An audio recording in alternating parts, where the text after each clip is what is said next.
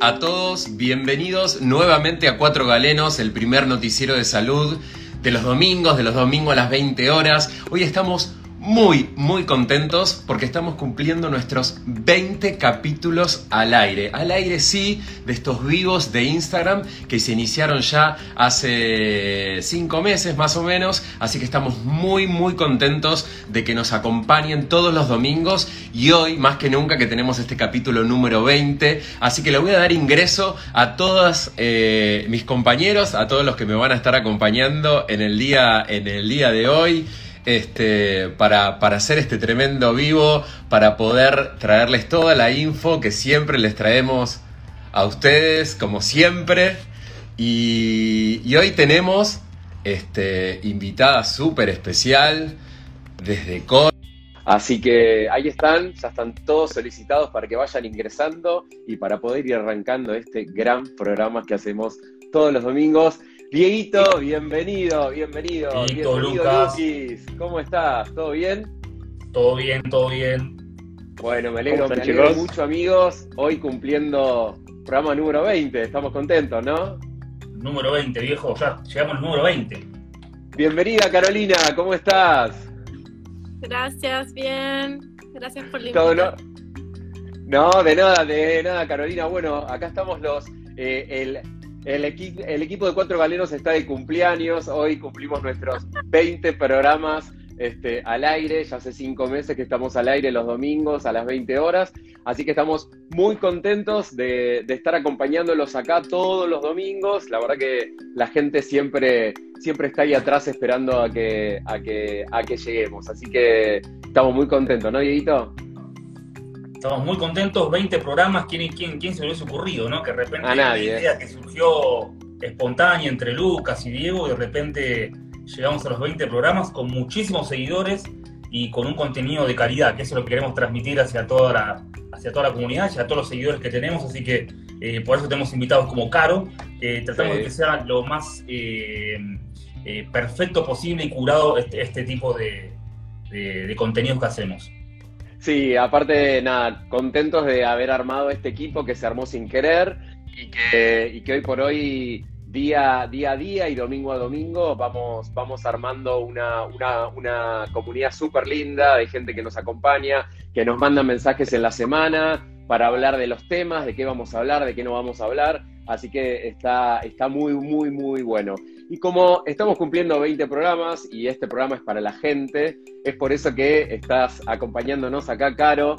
Nos acompaña la doctora Carolina Mezcúa, que Carolina es de Córdoba, ella está en representación del grupo Vacunate, este, este grupo que nació este, en la Facultad de, si no me equivoco bien, de Ciencias Químicas de Córdoba, como una especie de... Este año se pusieron la meta de que hay que comunicar sobre vacunas y hay que comunicarle a la gente este, que, hay que, hay que vacunarse. Así que la doctora Mezcúa desde el CONICET, que es investigadora del CONICET, y también este, doctora en ciencias químicas, han tomado junto a todo el grupo esta, esta posta tan importante, ¿no, Carolina? Sí, sí, sí, es un, es un desafío bastante eh, lindo y, creo que es... Eh, bueno, desde, desde Vacunate tratamos de llevar, digamos, o de promover eh, la vacunación como un acto solidario, ¿no? O sea, que uno no se vacuna solamente por uno, sino por todas las personas que tiene eh, alrededor de uno. Claro, así, claro. así que bueno, eh, Vacunate nació hace muchos años ya eh, y, pero bueno, como, como bien vos dijiste, este año nos concentramos en la vacunación contra eh, COVID-19. ¿Sí? claro, claro. Creo que, creo que estos, estos, estos años de pandemia hicieron que nos encontráramos haciendo, haciendo cosas para mejorar la comunicación y para desandar y desasnar este, a la gente de, información falsa o de fake news o de un montón de cosas que inundan redes. Eh, y creo que en el tema de las vacunas, no sé si mis compañeros están de acuerdo, este, está como muy, muy, eh, eh, es muy fuerte el, fake news en vacunas y especialmente contra COVID-19. No sé por qué, creo que se ha, habido una, una, importante como mezcla con lo político, con lo ideológico, con una especie de orden mundial que, que llegó a este planeta para vaya a saber qué.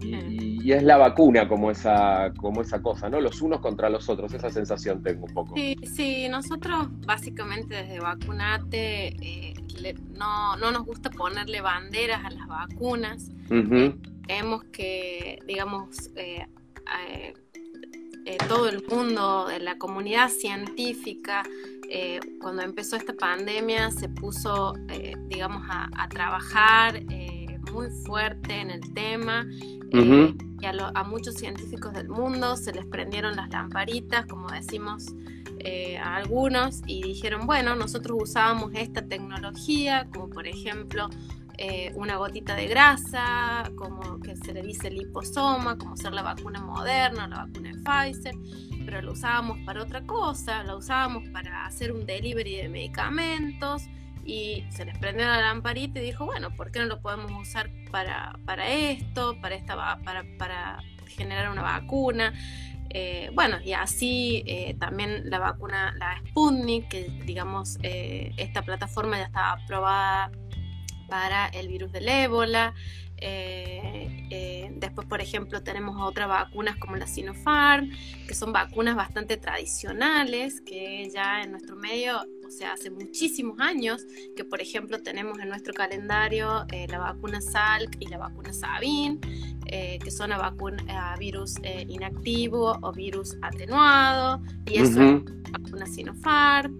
Entonces, sí, yo creo que la, gente, la preocupación de la gente fue por qué tan rápido y y eso nos da pie a decir, bueno, fue tan rápido porque eh, los científicos investigamos y trabajamos eh, y por ejemplo en el tema de, liposomas hace más de 40 años que se viene trabajando en eso. Bueno, es súper, súper importante lo que estás diciendo Carolina porque creo que la primera cosa, vamos a ir desasnando varios temas, pero creo que la primera gran pregunta que todo el mundo tiene es ¿por qué salieron tan rápido las vacunas cuando otras vacunas tardan como 10 años. Eso es, eso es más un boca a boca, porque ese 10 años fue alguien que dijo, no, las vacunas siempre tardan 10 años en salir.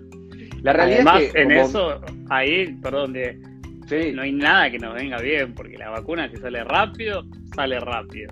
La del HPV salió más lento porque no salió lento. Todos los estudios que estamos esperando en VIH todavía y qué lentos que vienen. Si se hubiese salido rápido es el interés de la farmacología siempre intentamos como tener ese sesgo ahí cognitivo y aplicarle valor y, que te escuchaba recién cuando decías eh, qué pasa con este tema vacunas, pero pasa también con otras áreas que son sensibles y donde y llamo sensibles en realidad porque se atraviesan otros otros valores como también sucede con la sexualidad, como sucede con la genitalidad, como sucede en, distintas áreas donde pueden haber pensamientos diversos pero entender que, como dijo recién Caro, ¿no? Que, esta cuestión es solidaria, o sea, si no es por mí, es por el otro, en realidad. Y, nada, esa, esa, esa, primera pregunta que tiraste ahí como, ¿por qué tan rápido? Pero bueno, creo que, creo que también eh, la, la contestó también al decir de que todas estas plataformas ya son conocidas y que los eh, científicos ya las habían usado para otras cosas. No es que un día se levantaron y dijeron, bueno, probemos a ver qué onda. No, ya estaba probado, ya se sabía que funcionaba. Sí, y aparte, o sea, eh, cabe aclarar también que todo lo que es la parte científica, en la parte de lo que es eh, el poder eh, saber el genoma de un virus, o sea, saber cómo está compuesto un virus, o sea, saber la secuencia de ADN de ese virus, hoy en día se hace de un día para el otro. Claro. Entonces, ah, en el año 2000 no era así. Entonces, hoy la, tecnología que el mundo dispone, no solamente Estados Unidos eh, eh, o Europa, nosotros también acá en Argentina tenemos secuenciadores, como por ejemplo en el Instituto Malbrán, en donde, digamos, ahí se puede saber la secuencia entera de un virus en un día. ¿Sí? Sí, sí, sí. Eh, todo eso hizo, todo eso, no solamente lo que yo dije antes, de que los científicos venían investigando antes todas las otras las, plataformas disponibles, sino que ese, eso también fue un recurso muy importante porque nos hizo eh, entender cómo era el virus una vez que uno tiene la secuencia de DNA de ese virus o el, moldecito genético, ya puede eh, predecir, ¿sí? Un montón de cosas. Entonces, eh, y bueno, y así surgieron las vacunas, ¿no? O sea, claro, bueno, ahí, sí, sí. No, pero ahí yo trataba, porque hoy estuve también medio filosófico también y, y, va pensando en varias cosas y pensaba en eso que dice Caro, ¿cuándo tuvimos e-, exactamente, porque parece como que en un año nos pasó tantas cosas, ¿cuándo exactamente tuvieron ese moldecito para decir, eh, si nos puedes recordar cronológicamente, cuándo fue que tuvimos ese primer molde o cuándo nos llegó esa información? Todo esto creo, o sea, no te quiero dar fechas exactas, exactas, pero, pero... quiero mentirte, pero todo esto comienza en diciembre del año 2019. 9. ¿Sí? En China, eh, y básicamente... De un aspirado, de un aspirado endotraqueal de un paciente de una neumonía rara y ahí lo secuencian. Ahí lo aíslan al virus de ese paciente, lo secuencian y eh, yo creo que ya, o sea, no sé si los primeros días de enero, no, no quiero decir una fecha exacta, pero ya teníamos la secuencia de ese virus. Sí, sí, obvio. y, podíamos, y, digamos, eh, genéticamente uno podía decir, bueno, es parecido a este, es parecido al otro, es o sea, eh, las herramientas que hay hoy en día eh, a nivel eh, genético ¿sí? y computacional ¿sí? son impresionantes. ¿sí? sí, sí, sí, sí. Por cómo hace el virus para entrar, qué receptor usa, o sea, e, es algo que antes no se tenía. Y a través de las, de las secuenciaciones genéticas, yo me acuerdo que uno podía seguir toda la ruta de las diferentes variantes y, sepas que se iban abriendo en función del original. Es un mapa impresionante que no me acuerdo en qué página de COVID, que era como un rastreador de todo el recorrido. Y era impresionante cómo se iba viendo, cómo se abría, se abría, se abría de, de la secuenciación que se realizaba en cada uno de los países y esa secuenciación era cargada a un sistema y esa, mediante inteligencia artificial, eh, eh, digamos, va, va, va, uniendo todo y armando ese árbol genealógico, llamémoslo de alguna manera, ¿no? Sí, sí. Sí, sí, es, es, es impresionante. Eso yo, o sea, por eso desde Vacunate transmitimos esa tranquilidad, ¿no? O sea, esto es algo que está estudiado, que se ha estudiado, que se han publicado y, el hecho de que sea tan rápido, eh, no solamente es por todos los avances de la ciencia, etcétera, sino porque también estamos en una pandemia y se estaban muriendo millones de personas. Tal cual, tal cual. O sea, a ver, algo había que hacer, ¿no? Entonces justamente por eso se aprobaron de forma, eh, digamos, eh, de emergencia muchas de estas vacunas para poder salir de esta situación. ¿sí? Claro, ¿y cómo lo vivieron ustedes como científicos? Porque nosotros con, con los, ambos Diegos, desde el ámbito institucional, de un equipo de salud o de un hospital, de un sanatorio, y esto que decía, me puse filosófico, es porque justo estuve viendo historias viejas de hace de marzo, de febrero, cuando empezábamos ahí a ver lo que nos podía llegar a pasar y cómo lo vivieron ustedes desde el punto de vista, primero en Córdoba, que lugar donde yo también me formé, así que como que somos compañeros de casa de, estudios, pero como científicos, como en, los laboratorios, ¿cómo, ¿cómo, lo vivieron ustedes de ese, de ese lugar? Y mira, para nosotros fue todo un desafío, ¿no? Porque, eh, bueno, digamos, todos los de vacunate formamos parte de un equipo de inmunólogos, o sea, todos, todos sabemos inmunología, la mayoría estamos, digamos, la mayoría se doctoraron en inmunología, son investigadores, hacemos... ¿Puedes contarle a la gente qué es la inmunología? Porque bueno, la inmunología es la ciencia que estudia cómo nosotros nos defendemos contra distintos eh, microorganismos, ¿sí? Es lo que tan comúnmente llamamos nuestro sistema de defensa, ¿sí? Y las vacunas lo que hacen es entrenar a nuestro sistema de defensa, que es nuestro sistema inmune, ¿sí? Y lo entrena de una forma maravillosa, porque si yo les digo a ustedes que son médicos, eh, obviamente que me, lo van a saber decir. Pero si yo digo, a ver, eh, yo digo un órgano del cuerpo que les diga, que diga memoria. Entonces, ¿qué se les viene primero a la cabeza a ustedes? El cerebro. El cerebro, directamente. Hablaron con, con Fabricio la vez pasada. Tal cual. Nuestro sistema de defensas, nuestro sistema de defensas tiene la capacidad de recordar también, ¿sí? Y para eso sirven las vacunas, ¿sí? Porque cuando nosotros nos vacunamos, entrenamos a nuestro sistema inmune, a distintas células de nuestro sistema inmune o de nuestro sistema de defensas, a que, a que vea algo que nunca vio. Entonces que diga, mm, eso no me gusta. Eso no. y entonces voy, si yo lo vuelvo a ver, lo voy a atacar. ¿Sí? Entonces, básicamente, eso es lo que hace una vacuna, cualquiera sea, ¿no? Como inmunóloga, como doctora en química, te venías preparando, digamos, este fue el momento, fue prepararte para este momento, digamos, era el momento como, es como cuando el maratonista está entrenando y le toca el momento de salir a la carrera y le hicieron es ahora, ¿no? ¿Puede ser así? y él se ríe, pero... Que para toda la, comunidad científica fue así, porque,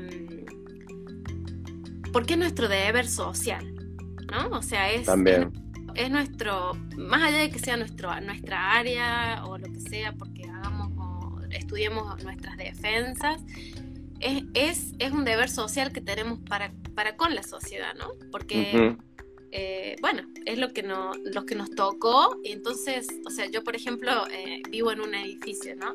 Y bueno, todo el mundo me pregunta a mí, ¿qué hago si, o sea, qué hago esto? O sea, es como que te tienen de una u otra forma de referente. Sí, sí. Tú tratas desde su rol, ¿no? De, eh, de, ayudar como sea. O sea, sí, tal cual, tal cual. Y creo que la pandemia este, hizo que la gente depositara mucho, mucho la confianza en todas las áreas de, la salud, ya sean médicos, eh, científicos, enfermeros, desde la persona que te cuidaba cuando contraías el COVID, desde la que te hacía la PCR, desde la que te hablaba de la vacuna, de la que te desarrolla la vacuna. Este, también este, contarle a la gente que me, que me, había quedado en la cabeza, este, Argentina también está desarrollando hoy en día una vacuna, que es la, la vacuna Cecilia Grierson. Esperemos que pronto este, esta pueda empezar a hacer sus, sus este, cruzamos los dedos, sus eh, pruebas en humanos, que seguramente para el año que viene creo que están este, ya viendo si se va a hacer. Así que el mundo entero está, desarrolló de forma rápida vacunas, vacunas que funcionan, eso es lo que, eso es lo más importante que queremos transmitir y por eso está acá el grupo de vacunate. Y ha llegado cualquier cantidad de preguntas de la gente, cualquier cantidad de preguntas. Que pueden ir sumando ahí, que manden. Sí, sí, sí, que vayan viendo, así vamos ah, viendo y vamos llamen a los amigos, a las amigas, a la vecina, a la tía, a la prima, arroben, así vienen y escuchan estas preguntas que después, aquí en la semana, llenan a preguntas de esto. Tal cual, tal cual, nos llegan a preguntar. La, gran pregunta, la primera pregunta que te voy a hacer, Caro, que eh, es la más repetitiva, es en relación a Argentina, está con su plan de vacunación, está aplicando primeras dosis, pero viene muy retrasada con las segundas dosis. Entonces la gran pregunta es, todavía no me llaman, ya pasaron los tres meses, ya pasaron los cuatro meses, ¿qué hago? Eh, me arranco con el esquema de nuevo, me doy moderna, espero la Sputnik. Bueno, ¿cuál es la recomendación desde la inmunología con respecto a esto de diferir la segunda dosis? ¿Qué es lo que pasa? ¿Hay algún riesgo? ¿Hay algún cambio? Bueno, nosotros, o sea, básicamente antes de que aparezca esta nueva variante Delta, eh, hay varios estudios, por ejemplo, con la vacuna eh, AstraZeneca o Covishield o de Oxford, como quieran llamarle, eh, que indica ¿sí? que si uno difería la dosis hasta tres meses, ¿sí? la respuesta inmune era mucho mejor, o sea, nuestro sistema de defensa respondía mucho mejor. Ahora, ¿qué es, lo que, ¿qué es lo que pasa con esta nueva variante? Con esta nueva variante las cosas cambiaron, ¿sí? ¿Por qué? Porque esta nueva variante es mucho más contagiosa, ¿sí? Entonces, eh, por eso, digamos, desde el, Ministerio eh, de Salud de la Nación y, bueno, de muchos ministerios eh, de salud de las provincias, uno de ellos es de acá de Córdoba, y nuestro instituto está en ese estudio también, promueven, digamos, la combinación de vacunas, ¿sí? Bien, bien. Por ejemplo, acá en Córdoba ya se está vacunando, por ejemplo, las personas que recibieron la primera dosis de Sputnik con Moderna como segunda dosis, ¿sí? Bien. Em, y, y, bueno. Eh, ¿Y, qué, ¿Y qué pasa? ¿Y qué pasa? Eh, digamos, porque la, otra pregunta que viene es, bueno, está bien, acepto que me den la moderna. ¿Hay algún riesgo? ¿Qué es lo que pasa con estas combinaciones? Este, mm, eh, ¿Son seguras? nada, esa, es otra de las preguntas que la gente nos dice también. Yo te cuento lo que ya, digamos, está, hay, resultados previos, o sea, que preliminares, que vienen ya sea de Dinamarca, de, de, distintos países de Europa, ¿no? El primero fue, el primero en combinar, en hacer este estudio es España, ¿sí? En donde tenían dosis de AstraZeneca y las empiezan a combinar con la vacuna de eh, eh, ARN, em, o sea, de, Moderna o de Pfizer. ¿sí? O de Pfizer, sí. Eh, todos estos estudios, que yo te digo, algunos ya están publicados en revistas y otros están siendo evaluados por, por pares, o sea, por sí. pero ya están los, los, eh, los trabajos, digamos, a, disposición, indican que es muy bueno realizar este tipo de combinaciones. Eh, como que, o sea, lo que sucede es que nuestro sistema inmune eh, reacciona. Eh, a ver, cuando nosotros nos aplicamos una dosis, como yo les dije al principio, el sistema inmune no vio nunca eso, nos entrenamos, ¿sí? ¿Para qué es la segunda dosis? Para reforzar esa memoria, para... Es como cuando uno hace un crucigrama dos veces, ¿sí? Bien. Eh, entonces, esa segunda dosis, ya sea, puede ser combinada con otro tipo de vacunas y por lo menos eh, los estudios que te, que te, que te comento, eh, pareciera que funcionan bastante, bastante bien. Eh, bien, digamos, un poco lo que, lo que querés transmitir entonces es que la segunda dosis en sí lo que hace es reforzar de alguna manera la memoria que dio la primera dosis y hacer que esto se prolongue en el tiempo y que quede bien instalada. Pero no es que a medida que pasa el tiempo perdemos la memoria, esa memoria se diluye y no la tenemos más. No, la memoria ganada, el sistema inmune aprendido, enseñado, queda para siempre, ¿o no? ¿Es así? Eh, sí, queda, eh, o sea, uno puede decir que queda, puede decir por 10 años más o menos. Bien.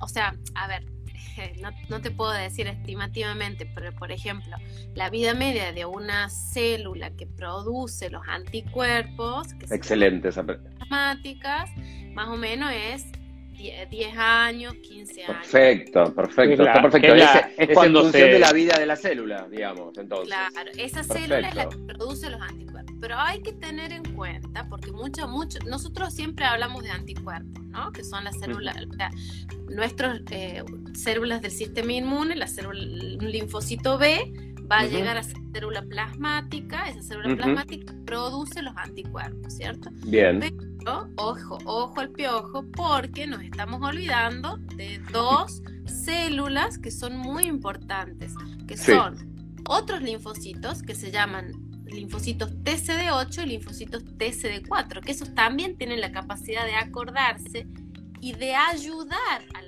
célula plasmática a producir anticuerpos. Y el otro linfocito, que es el CD8, tiene la capacidad de darse cuenta, es como si tuviera unos anteojitos puestos, se da cuenta cuando una célula está infectada. ¿Sí? Wow, es fantástico eso. Ese linfocito CD8, si ve una célula que está infectada, va a ir y la va a atacar. Bien. Entonces, no solamente es importante hablar de anticuerpos, sino de la inmunidad celular que se le dice, ¿sí? O sea, eh, nuestro sistema inmune de defensas que no, no produce anticuerpos, sino que son células. Bien, es por eso, clarísimo. Por eso, Caro, es que no, no tenemos que salir todos corriendo a medirnos anticuerpos y a controlar los anticuerpos y a, gastar sumas de dinero que no tienen lógica ni sentido a ver cómo están los anticuerpos, porque no tenemos primero ni, ni con qué relacionarlo. Y después tenemos otra inmunidad que no estaríamos midiendo. ¿Sería así si yo voy ganando? hay muchos equipos, uno es, por ejemplo, el equipo del doctor Rabinovich en, Buenos Aires, nuestro equipo acá en Córdoba, ¿sí? Eh, que eh, también está evaluando la inmunidad celular, ¿sí? luego de las vacunas, antes de las vacunas, ¿sí? Eh, Bien. Entonces, digamos, no es, igual, igual no es una determinación rutinaria, no es que yo pueda ir a hacerme un estudio y me van a determinar cuál es la inmunidad celular que mi sistema inmune adquirió de una vacuna, no se puede. No es algo de rutina. Bien, bien, bien, bien. Dijo, eh, como, como dijo eh, mi, mi coterráneo, que no es coterráneo. Lucas, Lucas, Lucas. Lucas, como dijo Lucas, yo en realidad estudié en, la, en Córdoba, pero yo soy de La Rioja, de Chile. Ah, por eso tu tonada no era cordobesa. No, no, parecía. Estaba sospechando. La tonada, dije, para mí no es de Córdoba, pero bueno, no le voy a decir nada porque tiene tonada muy de otro lado. Somos todos de Córdoba, pero no somos de Córdoba. Yo soy de Chubut también, así que somos adoptados y después. Exactamente. Pero bueno, eh, em, la otra, la, otra pregunta que viene, Caro, a colación de esto, hablamos de una primera dosis, hablamos de una segunda que refuerza esta memoria que las células adquirieron y los anticuerpos, y se habla de la tercera dosis, que viene muy fuerte desde Estados Unidos, viniendo con fuerza también desde Europa. La Organización Mundial de la Salud saliendo a decir frenen la tercera dosis hasta septiembre porque tenemos que lograr que todas las naciones por lo menos tengan un 10% sus poblaciones vacunadas, porque eso también habla de poder controlar la pandemia, porque si hay un foco en el mundo que no tiene vacunas, el virus puede mutar y nuevas cepas nacer. Entonces me parece bien. Ahora, ¿Qué es lo que pasa con la tercera dosis? ¿Por qué es necesaria una tercera dosis? Bueno, en, Israel lo que se vio básicamente es que se necesitaba de esta eh, tercera dosis porque eh, por, la aparición de la nueva variante, ¿sí?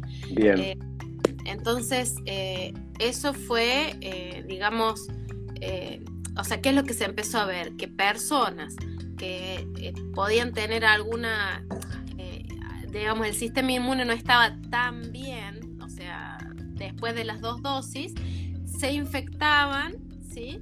Eh, y bueno, entonces por eso dijeron, bueno, vamos a poner una tercera dosis. O sea, en Israel, imagínense que creo que son 6 millones de habitantes, o sea que ni siquiera es lo que es, no sé, Gran Buenos Aires, ¿cuánto tiene?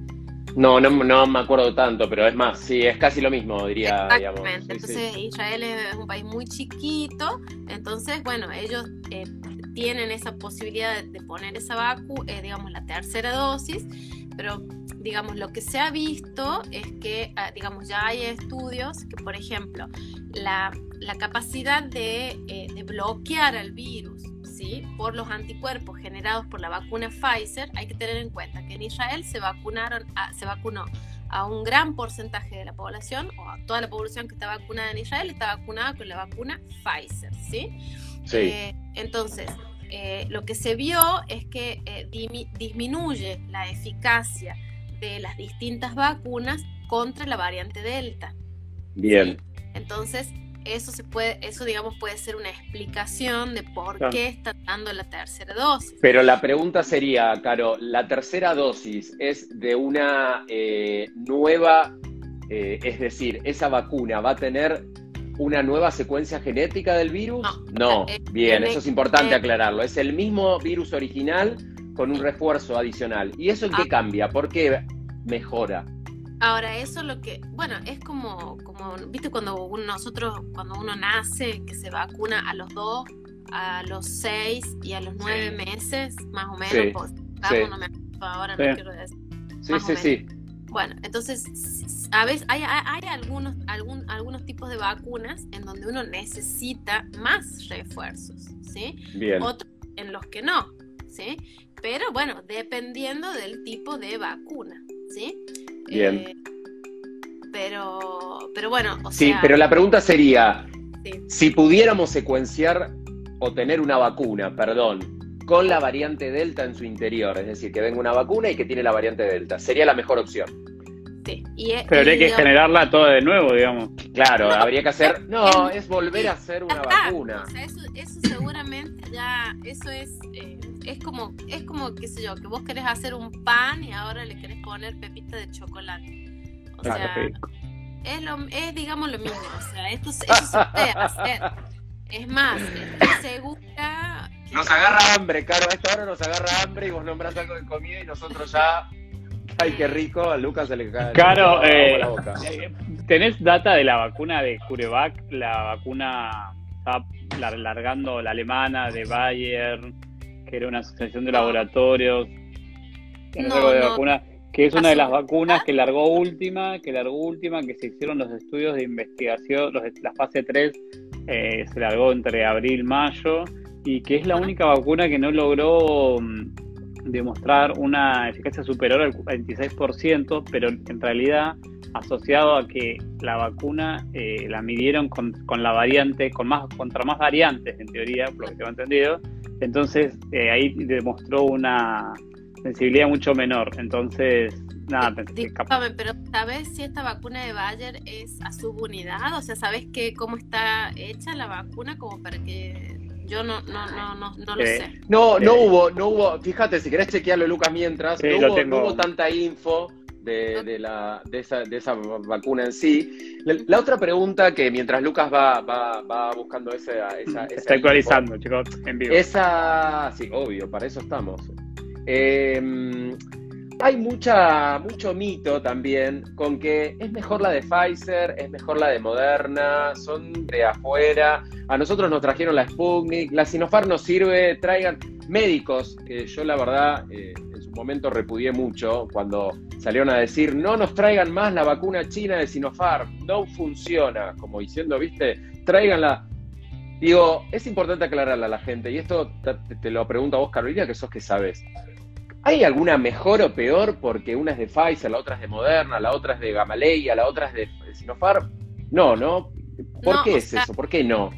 ¿Por, qué no? Porque, digamos, la mejor vacuna es la que te, contra el COVID-19 es la que te toca. O sea, no te tenés que vacunar, vacunate contra COVID-19. La mejor vacuna es la que te toca.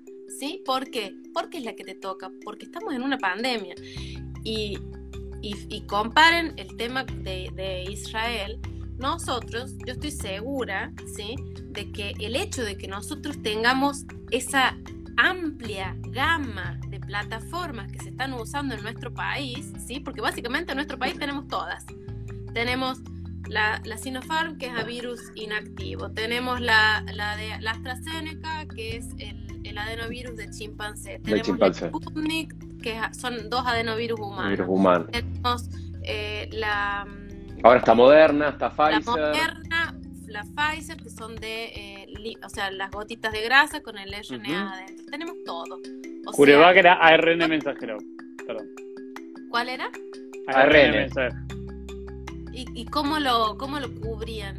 ¿Te dicen? ¿Con el liposoma también? No sé, qué raro, ¿no? Bueno, no sé.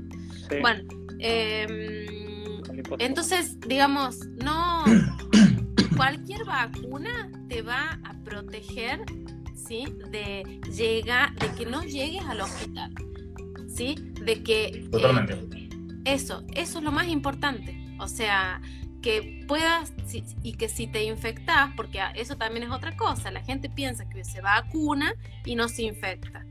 Después no se infecta más, es como que ya está. No, la vacuna, igual que es, como toda la Aparte, aparte Carolina, eso nunca lo dijimos.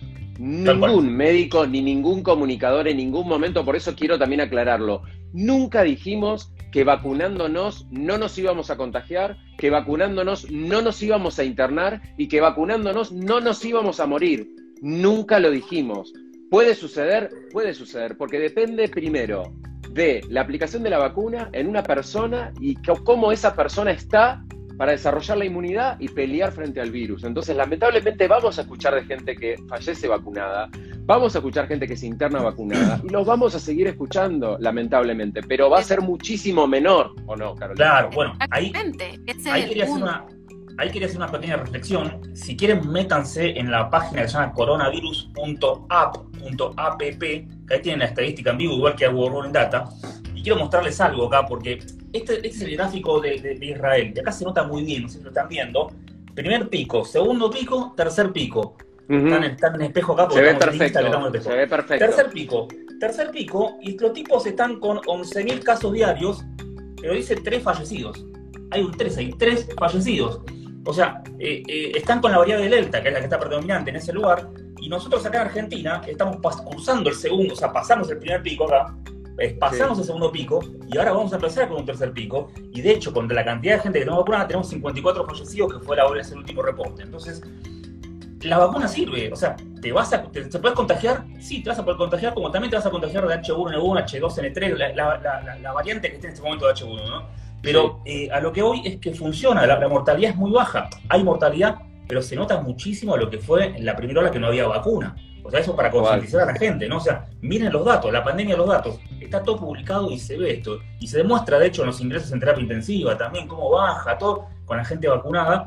Y bueno, y, está buenísimo todo esto lo que, lo que ustedes dicen, de, que la vacuna es la que te toca, estamos en una pandemia, ¿no? Por eso que queda para la frase de, de, los highlights que ponemos en la semana.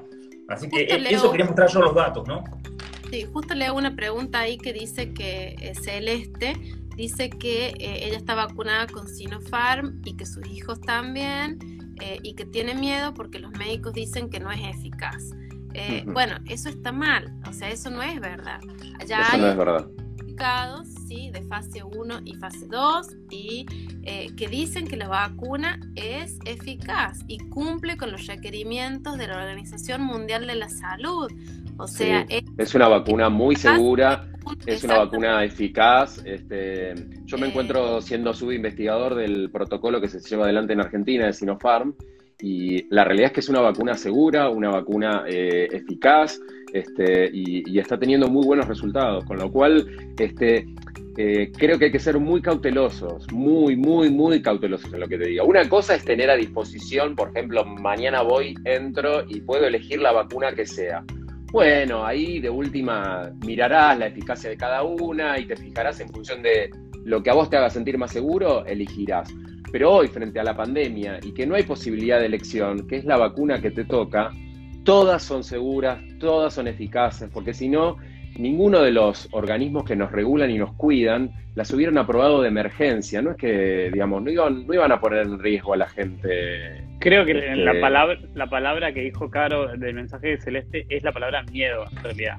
intervienen un montón de otros factores. Entonces, eh, tenemos que tratar de seguir llevando información, seguir insistiendo, seguir llevando, porque eh, lo que hay que es, el miedo es una sensación personal y subjetiva que está caracterizada por un montón de situaciones que uno fue adquiriendo a lo largo del tiempo y de su vida. Entonces, la verdad es que en este bombardeo, en toda la gente que estuvo encerrada en su casa, la gente que perdió un familiar, querido, la gente que perdió el laburo y todo, ¿es, ¿es esperable que puedan sentir miedo? Sí, lo importante es que recurran a sitios, espacios como este, el cual le hago autobombo, pero este, hace cinco meses que estamos todos los domingos contando cosas de salud en serio con profesionales como Caro, recurran a los lugares seguros donde les pueden llevar información segura, donde le pueden preguntar a profesionales y donde el miedo, con el, miedo hay que desarmarlo con información, hay que acompañarlo de información, donde el miedo podamos desarmar, a ver de dónde viene el miedo. Bueno, ¿por qué tienes miedo? ¿A qué, ¿Cuál es el miedo puntual? Porque uno va escuchando que como que el miedo va cambiando. Cuando salió AstraZeneca, cuando se suspendió la, aplicación en Holanda, en, Amsterdam, dijimos, bueno, no, es por la trombosis, listo. Entonces nos agarramos todo ese miedo y dijimos, no, no nos, vacunamos porque da trombosis. Y siempre es como que estamos ahí. No, no me vacuno porque no cubre la delta. No, no me vacuno porque... Entonces es como que nos vamos agarrando esas pequeñas cositas para hacer propios esos miedos que tenemos por diferentes cosas. Ahí, ahí, ahí hay mucha gente preguntando sobre vacunas en niños. La realidad es que la vacuna de Sinopharm, eh, yo tengo entendido que ANMAT ya pidió datos y el Ministerio de Salud a Emiratos Árabes y China, lugar donde se está aplicando la vacuna en niños. Eh, para que entiendan de todas las plataformas que existen de vacunas, yo creo que la de Sinopharm, que es a virus inactivado, es la más, más segura de todas, la más, más, más segura. Por eso creo que es una de las mejores opciones, creo yo, para utilizar en niños. Este, así que lo más probable, esperemos que en el corto plazo los datos que se aporten sean lo suficientemente buenos como para que Argentina diga ok y se pueda empezar a aplicar. plataforma Sinovac, que es muy similar a la Sinopharm, ya hay un estudio publicado, ¿sí? Eh, con una población de, eh, de niños de 3 a 17 años, adolescentes, los dividieron en dos grupos. Digamos que Sinovac es casi lo mismo que Sinopharm, ¿sí? Eh, y se vio que hay una, ah, digamos, hay una buena respuesta inmune eh, una buena cantidad de eh, anticuerpos, eh, digamos, que bloquean el virus, una, buena respuesta celular y comparado siempre con los adultos, ¿no? y, em, y, es muy, muy segura, como, como acabas de decir vos, pero es la Sinovac. Con la Sinopharm, como vos decís, en Emiratos Árabes se está estudiando. Claro, y no hay ningún estudio que hable de incompatibilidad entre vacunas, ¿cierto? Lo preguntaron recién también. Eh, que yo haya leído, eh, no. O sea, que digamos que te puedas aplicar eh, una o la otra, con la digamos, las mezclas pueden ser varias. por ejemplo, en, Filipinas se está estudiando la combinación de, de las vacunas a virus inactivo con todas las otras y bueno, todavía los estudios no están disponibles, no están, no, no, no, podemos acceder a ellos porque los están haciendo obviamente, pero yo creo que van a ser bastante alentadores. Sí, obvio, obvio. Otra, otra, otra de las preguntas que me habían hecho durante que hoy, hoy puse un sticker de preguntas y una, una de las preguntas era alteraciones menstruales y este, vacunas. Eh, yo lo que sabía desde lo médico era en Estados Unidos, se habían reportado por las vacunas de ARN este, algunas alteraciones menstruales este, que por ahí adelantaban, acortaban eh, o no, o entraban como una especie de amenorrea, pero no, digamos, amenorrea no es porque tiene un tiempo, pero eh, no les venía como les venía habitualmente. Eh, y bueno, la explicación que dieron es que tiene que ver con el sistema inmune y con una inflamación que se generaba a nivel del endometrio, con lo cual por eso se daba ese cambio, pero no alteraba la este, fertilidad. Y puntualmente esta persona... Sí, decime, lo que nosotros, o sea, lo que nosotros eh, sabemos, eh, digamos, es que básicamente, a ver, nuestro sistema inmune se puede alterar por el estrés, ¿sí? Bien. Entonces, eh, si uno tiene, o sea, yo puedo tener amenorrea, por ejemplo, porque tuve un mes complicado, o puedo, o puedo tener eh, una menstruación muy fuerte porque tuve un mes muy complicado eh, a nivel, digamos, psicológico, ¿sí? Y, y, todo esto que dijimos al principio, ¿no? Del miedo que nos hacen tenerles a las vacunas, porque salieron rápido, porque esto, porque el otro, porque si me pongo la esta, la del otro, no todo eso, aunque ustedes no lo crean, eh, todo lo que pasa en nuestra cabeza influye directamente en nuestro sistema inmune, porque las hormonas que se generan en nuestro cerebro pueden alterar ¿sí? nuestra eh, respuesta inmune.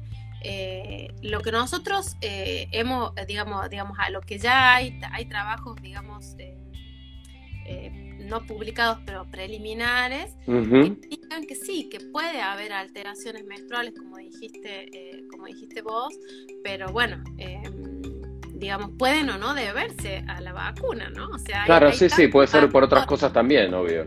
Exactamente, hay tantos factores que pueden influir, sí. Y hay mucha, hay mucha, hay mucha emocionalidad puesta al momento de la vacuna. Yo me acuerdo el día que fui a darme la primera dosis de Sputnik, estaba casi, me, es como que me emocioné porque no, digamos, estábamos con ese miedo que no sabíamos bien, hasta nosotros los médicos no sabíamos bien cómo, cómo, cómo, cómo nos podía afectar si nos contagiábamos. Entonces era como un acto, viste.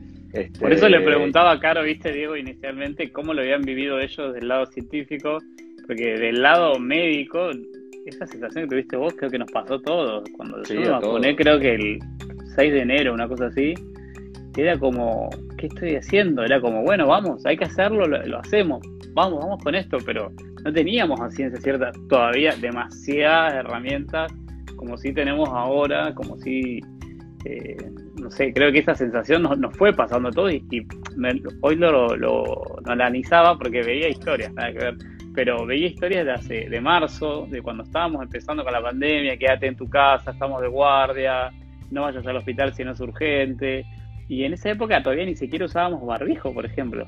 al principio. No sé si se acuerdan que cómo fue cambiando ese concepto de que el virus era respiratorio y había que usar barbijo. Entonces, sí, sí, cuando ese, ese es todo muy dinámico. Todo muy dinámico. Y creo que lo más importante que hicimos, así como hiciste vos, Luquitas, y hicimos todos, es confiar en, confiar en nosotros mismos. Era toda una comunidad científica diciéndonos, bueno, médicos, ustedes que están laburando y que lo, había gente que estaba mucho más al frente que otra, bueno, le desarrollamos esto y que estamos seguros que vamos a evitar de que se mueran muchos y vamos a evitar de que se hospitalicen para que den batalla y confiamos. Y creo que más allá de todos estos grupos antivacunas que yo ahora estoy como...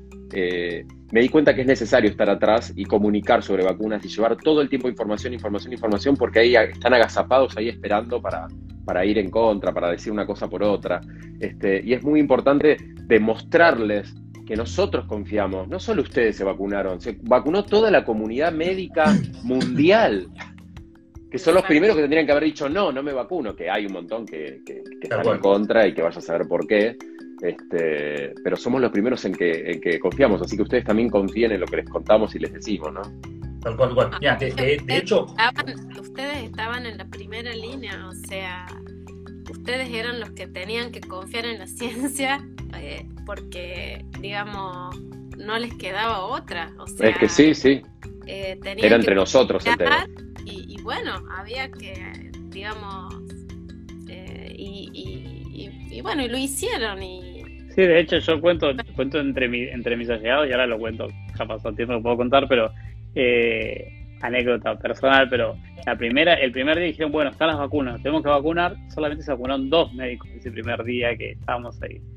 Y entonces nos agarra una sensación como de, como de miedo, culpa, ¿qué hago? ¿No me vacuno? ¿Qué tengo que hacer? ¿Qué me va a pasar después? Bueno, y ese primer día no me vacuné, pero ese día seguimos recibiendo pacientes, siguieron entrando pacientes, llegaron pacientes intubados, hubo pacientes fallecidos, y el segundo día dije, ¿qué estoy haciendo? Digamos, no quiero estar ahí, o no quiero eh, esto que vaya a casa. Entonces dije, no, basta, basta Lucas con estas especulaciones, cortá, cortá por lo sano y, vamos a la vacuna, chao. O sea, se acabó. Y fue, pero fue algo que también lo tuve que transitar. Por eso cuando la gente dice siento miedo, siento angustia, yo trato de responder los mensajes y trato de escribir porque entiendo que les pasa eso mismo y nosotros teniendo otras herramientas. Entonces, tal cual. Yo, pensé que nunca iba a festejar, yo nunca pensé que iba a festejar la publicación de un fase 3 de un estudio. En mi vida pensé que iba a festejar. Y cuando publicaron el Sputnik, me acuerdo que fue tipo imprimirlo, estar con mis compañeros y ver, tipo, che, mirá, es seguro esto, viejo. Hay que, ya estamos todos aplicados, seguro. Y ahora Diego hizo un posteo la semana pasada que hablaba sobre inmunidad, ¿no? La, inmunidad de la Sputnik, que salió un estudio ahora, no sé si hablaste este estudio recién. sí, sí, sí. Eh, pero bueno, esto es vez como para festejar, ¿no? O sea, como que de repente, es medio nerd lo que estoy diciendo, pero es como que estamos festejando la publicación de un estudio, cosa que yo no imaginaba nunca. Y, y mira, y, leyendo cosas de. En Argentina. Claro, en Argentina, totalmente. Y, y mira, yo, yo, formo parte de, un grupo de, gente que formamos parte del chapter Aires Singularity University, es una, una universidad medio innovadora, la NASA, Google, Deloitte, qué sé yo. Y, y, estaba leyendo qué hay del futuro de las vacunas, como pensar de acá en adelante, y ya hablan de la combinación de vacunas entre la del COVID y la vacuna del H1, eh, H2N3, la, la, que es la variable que esté en ese momento del H1, o sea, hablan de esa para en unos próximos dos años ya tener un combo de esas vacunas, y de hecho ya hablaban de vacunas que van a venir, vacunas tipo en stickers para los chicos, que ni siquiera van a tener que pincharse, o vacunas tipo transfer, como los tatuajes de los chicles, o vacunas en aerosol. ¿Vieron cuando uno llega al aeropuerto y, dicen vamos a desinfectar la cabina? te pasan con el lisoforme ese aerosolizado. Sí. Bueno, vacunas así aerosolizadas. Entonces podríamos, yo ya me imaginaba tipo aviones por poblaciones tirando, tipo, como apagando un incendio forestal, pero con vacunas así, viste, muy invasivo lo que estoy diciendo, pero eh, no sé, en un futuro, como para imaginarnos y jugar un poquito a, cómo va a ser la cosa. Creo, creo que creo que con ese último dedito la gente se va a asustar un poco. Porque sí, sí, tal cual. Pará, tirando estudiando eso, ¿no? Súper invasivo que te caiga tipo la nube de vacuna y tipo, ya está. Tipo, porque eso lo pensaba. Primero rememos el dulce de leche de esto para que la gente se siga vacunando y después tratemos de que la gente acepte que le caiga del aire. había, vacuna del aire había tantas fake news que me acuerdo que mi mamá un día me manda una cadena que le dicen salgan todos a las 9 de la noche que va a caer un rocío de un sanitizante que mata el virus. Yo mamá, de verdad me estás Me acuerdo, me acuerdo, me acuerdo. Mayo 2020, yo, bueno. No, no, increíble, increíble, increíble. Estamos, ¿no? O sea, para eso estamos.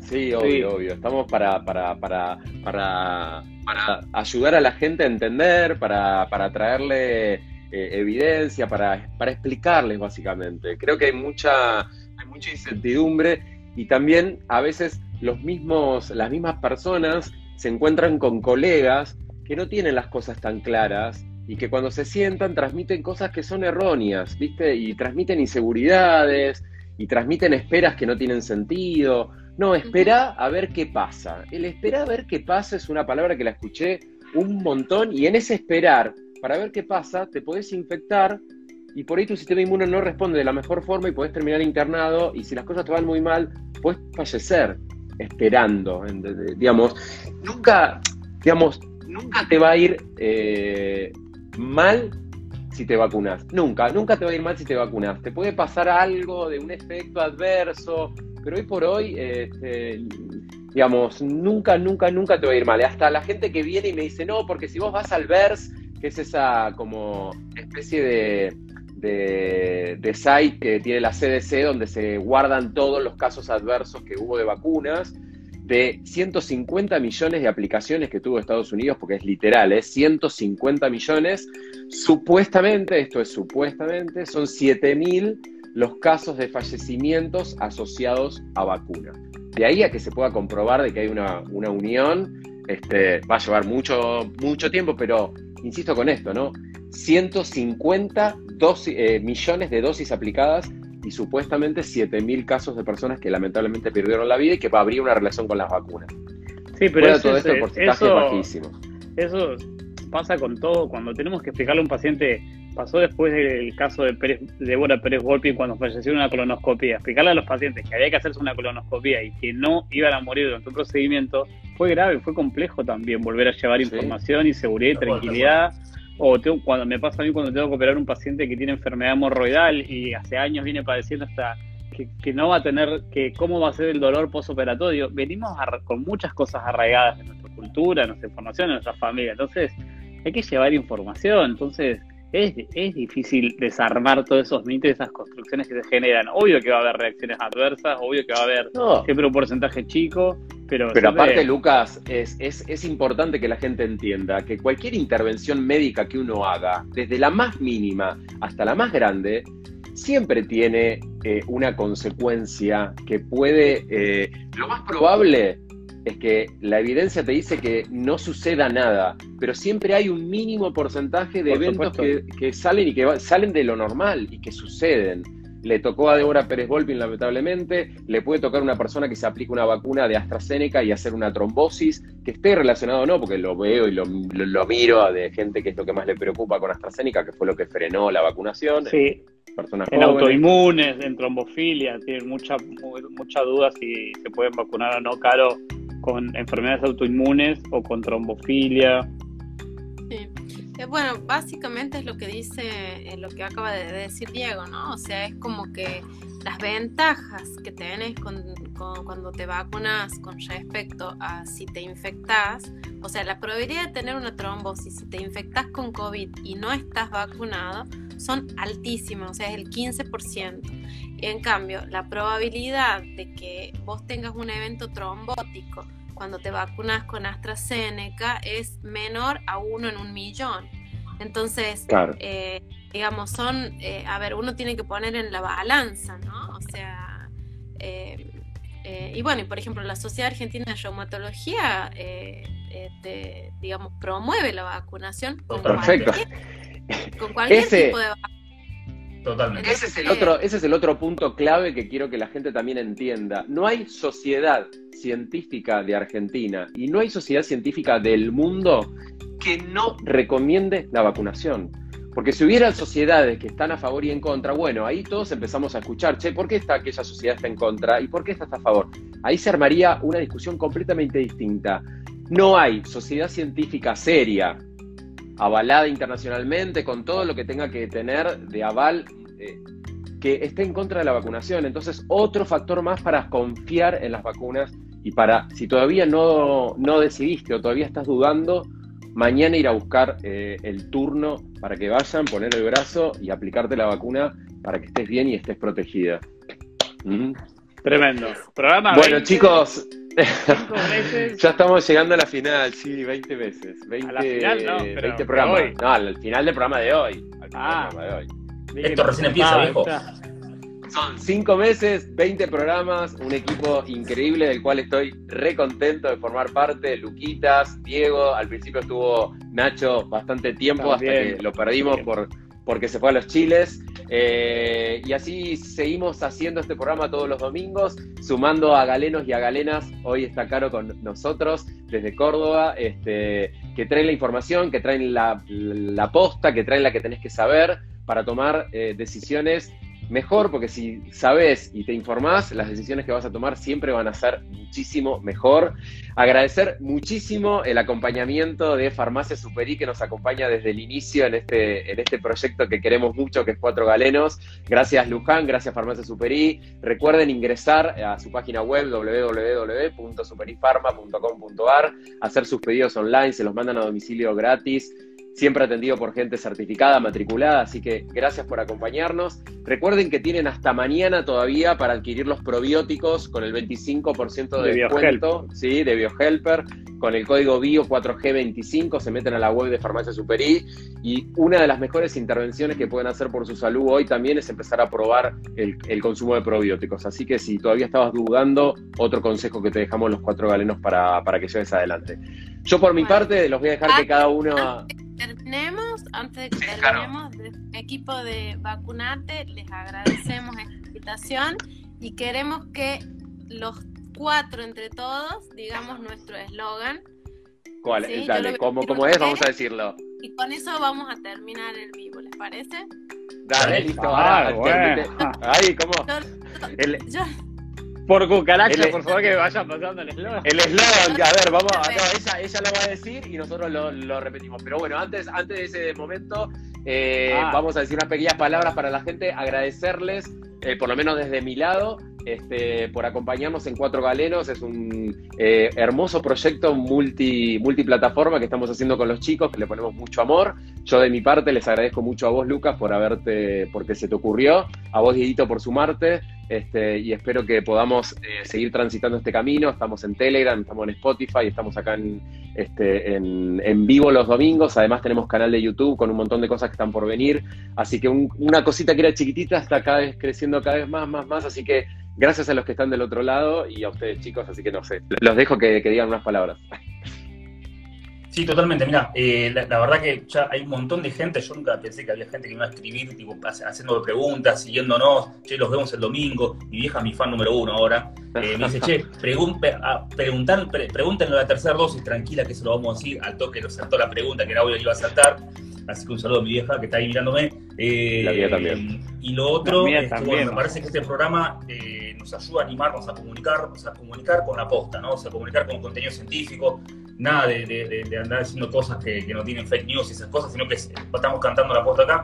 Un saludo a todos mis compañeros que siempre me apoyaron acá en la terapia intensiva, que laburamos full, los vi ahí un par ahí, a Diego, a, Nacho, un par que están dando vuelta por ahí.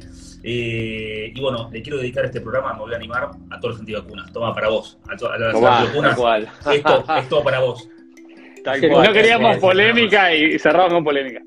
yo estoy re contento, la verdad. Eh, comunicar en salud es algo que me encanta, me apasiona haber encontrado a ambos Diegos y también a Nacho.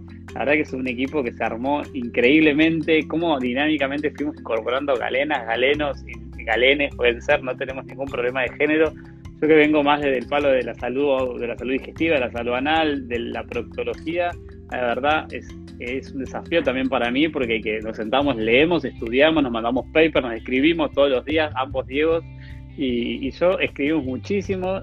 Es un programa que lo hacemos a corazón y a pulmón. Nos ponemos acá a, los a las 20 horas. No bueno, nos, nos tuneamos, ya nos cerramos, pero para. Un minuto, un minuto dice el que, que, les voy a decir, antes de que ya hay que poner el. el, el, el dale, dale. De caro, los voy a invitar que estoy, tengo un taller de, de salud, de sexo eh. anal, de sexo anal. Así que los invito a todos el 10 de septiembre y vamos con Caro. Dale, Caro, ¿cómo es? Bueno, primero, gracias a todo el equipo de Vacunate que está detrás mío, que somos un montón. Y ahora, ahora el eslogan, vacunate contra COVID-19. La mejor vacuna es la que te toca. Dale, decí uno, dos, tres y arrancamos. Uno, dos, tres. Vacunate, vacunate contra, COVID-19. la mejor vacuna, es la que te toca. Bravo a todos, gracias, gracias Caro, gracias chicos, gracias a todos los que están atrás y haciendo posible que nosotros estemos acá. Hasta el domingo que viene, chao. Ahí está Carlos, gracias. Hasta luego.